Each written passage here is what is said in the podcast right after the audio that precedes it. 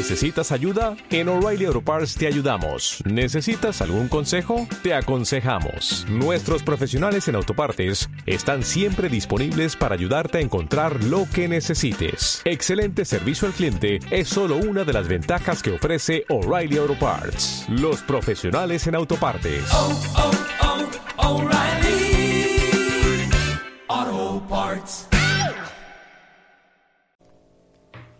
He aquí tú amas la verdad en lo íntimo, y en lo secreto me has hecho comprender sabiduría.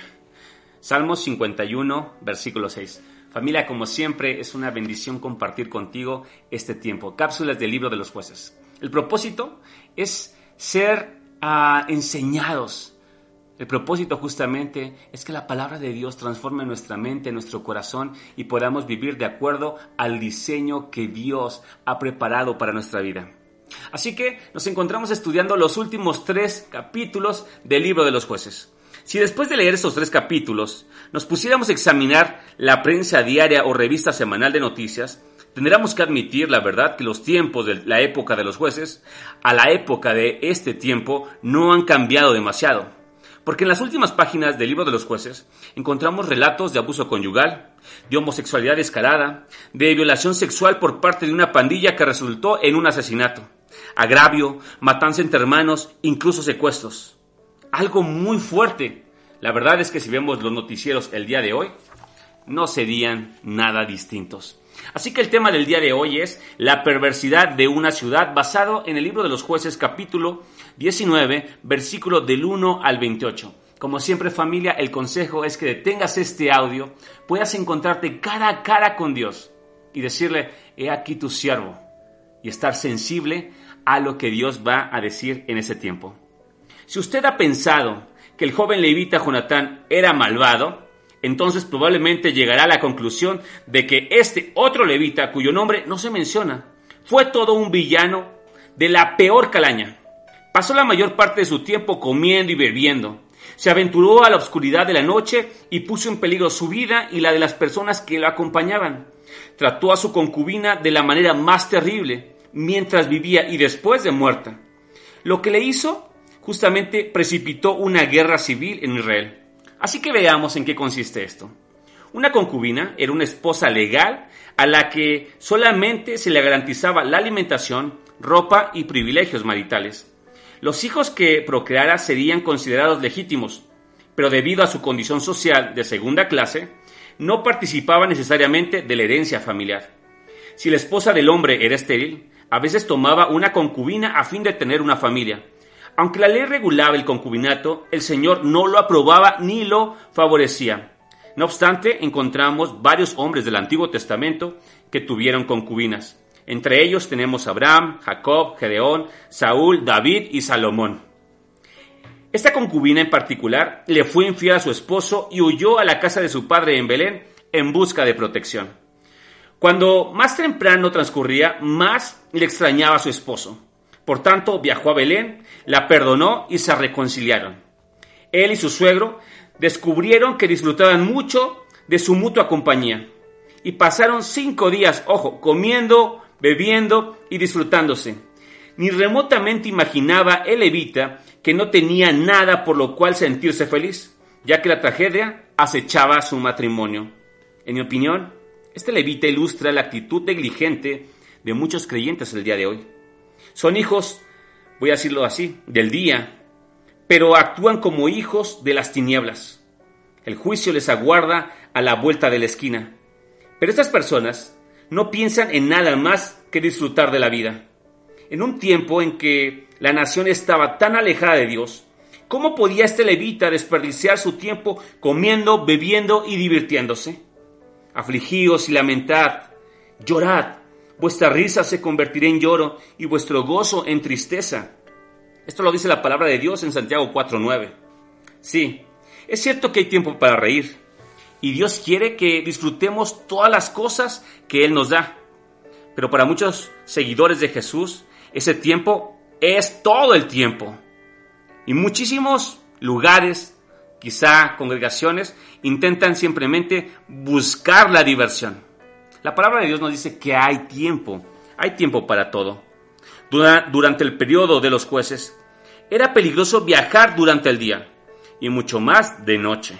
El levita no quiso quedarse en Jerusalén porque la ciudad estaba en manos de, voy a decirlo así, de hombres jebuseos, hombres paganos. Así que avanzó deprisa otros siete kilómetros hasta Gaba para estar entre su gente. Pero los hombres de Gaba resultaron ser tan perversos como los paganos que había a su alrededor. Para comenzar, nadie en Gaba le dio la bienvenida a los visitantes, ni abrieron sus casas para atenderlos, puesto que Levita tenía suficientes provisiones para sus acompañantes y sus animales, no habría sido una carga para nadie. Pero nadie los acogió. La hospitalidad es una de las leyes sagradas en el Oriente, y no se debía desatender a ningún forastero. Pero solamente hubo un hombre en la ciudad que se preocupó por ellos, y era de la tribu de Efraín. Él no solo los llevó a su casa, sino que también utilizó sus propias provisiones para alimentarlos a ellos y también a sus animales. Gaba se había vuelto como Sodoma, una ciudad tan perversa que Dios la borró de la faz de la tierra. Los hombres de la ciudad se habían entregado a las prácticas inmorales contrarias a la natura y a las leyes de Dios. La expresión conocer en jueces 19:22 significa tener una experiencia sexual con. Estos pecadores estaban excitados porque había llegado un hombre nuevo al pueblo y querían disfrutar de él. El anfitrión calificó valiente y correctamente sus deseos como una maldad, una cosa infame, y trató de impedir que violaran a su huésped. Al igual que Lot en Sodoma, el anfitrión les ofreció su hija, lo cual demuestra cuán poco valoraban a las mujeres y a la pureza sexual algunos hombres de ese tiempo. Es difícil entender cómo un padre ofrecía o puede ofrecer a su hija como sacrificio para satisfacer la lujuria de un pueblo en maldad. Sin embargo, muchos padres el día de hoy permiten que la mente y el corazón de sus hijos e hijas sean violados por lo que ven, por lo que escuchan, por aquellas películas que están subidas de tono, por aquellas series. La castidad de mente, de corazón, es esencial para la castidad del cuerpo. El levita temía que aquel, que aquel grupo lo asesinara. Así que este hombre, en su razonamiento, los apaciguó entregándoles a, sus, a su concubina, y ella tuvo que soportar toda la noche el abuso sexual. Nuestros corazones sienten repugnancia al pensar en un hombre tan insensible a los sentimientos de un ser humano creado a imagen de Dios, tan diferente a la santidad del sexo y a la responsabilidad del matrimonio, y tan despreocupado por las leyes de Dios que sacrificó a su propia esposa con tal de salvar su pellejo. ¿Acaso la estaba castigando por haberle sido infiel? De ser así, el castigo fue mucho mayor que la falta. Pero la cosa va de mal en peor. El levita no solamente entregó a su esposa a los pervertidos apetitos del pueblo, sino que también fue capaz de acostarse a dormir tranquilamente mientras abusaban de su esposa en la calle. ¿Qué tan insensible puede llegar a ser un hombre? ¿Y qué tan ingenuo, vamos a decirlo así, para esperar encontrarla con vida a la mañana siguiente? Al encontrarla muerta en la puerta de la casa, pero sin tener ningún sentimiento de culpabilidad, puso su cadáver sobre uno de los asnos y se dirigió a su casa. Después hizo algo vil, profanó y mutiló su cuerpo cortándolo en doce pedazos y envió uno a cada tribu de Israel. Obviamente quería tener un respaldo de las doce tribus de Israel para que castigaran a los hombres de Gaba que habían asesinado a su esposa. Pero realmente fue él quien dejó que la mataran. Seguramente había otras formas para llamar la atención por el crimen cometido en Gaba. Familia, cuando uno ve este tipo de historias, la verdad que uno se siente tentado a decir, ¿en verdad eso está escrito en la Biblia? Sí. Porque la Biblia no esconde cómo es el ser humano. La Biblia lo retrata tal cual es. Pero también nos enseña cómo es Dios.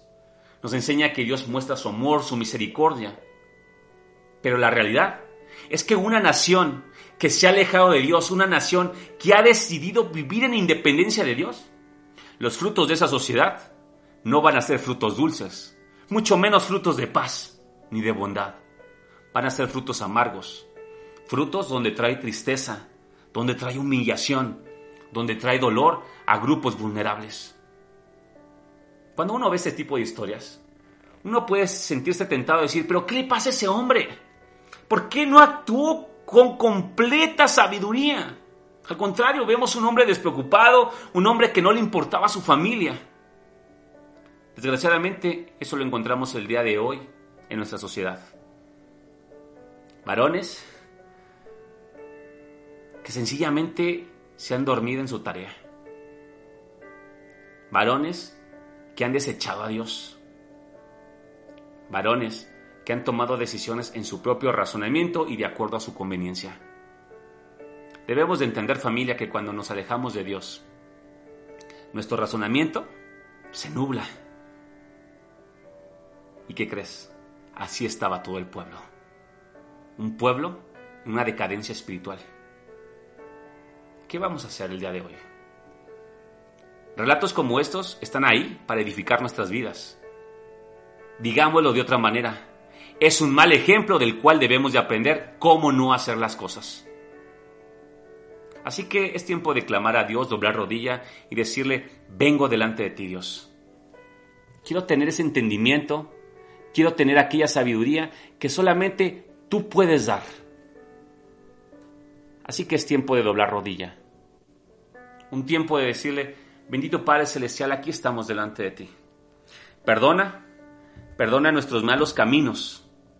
Tu palabra dice, fía, fíate de Jehová con todo tu corazón y no te apoyes en tu propia prudencia. Reconócelo en todos tus caminos y Él enderezará tus veredas. Padre, nuestros caminos, nuestras veredas, vaya que son chuecas. Y solamente tú puedes dar paz Solamente tú puedes dar dirección. Señor, permítenos que, nuestro mente, que nuestra mente, nuestro razonamiento tengan claridad. Permite que podamos ser nosotros, los varones, aquellos hombres que dirijamos nuestras casas en tu temor.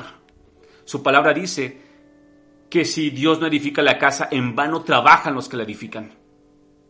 Queremos que sea usted edificando nuestro hogar. Así que el día de hoy hacemos un alto, pedimos perdón y pedimos que sea usted obrando en nosotros. Gracias, Padre. Gracias por su misericordia, gracias por su fidelidad. Permita que nuestro entendimiento sea renovado día a día con su palabra. Gracias le damos, Dios. Así que el día de hoy, delante de usted, renovamos nuestro voto. Permítanos caminar como familias tomados de su mano. En el nombre de Jesús oramos. Amén. Familia, como siempre, es una grande bendición compartir contigo este tiempo las cápsulas del libro de los jueces. El deseo de tu corazón es que sea Dios hablando a tu vida y que tú y yo podamos vivir lo que Dios ha hablado a nosotros. Te mando un grande abrazo. Cristo sea exaltado siempre.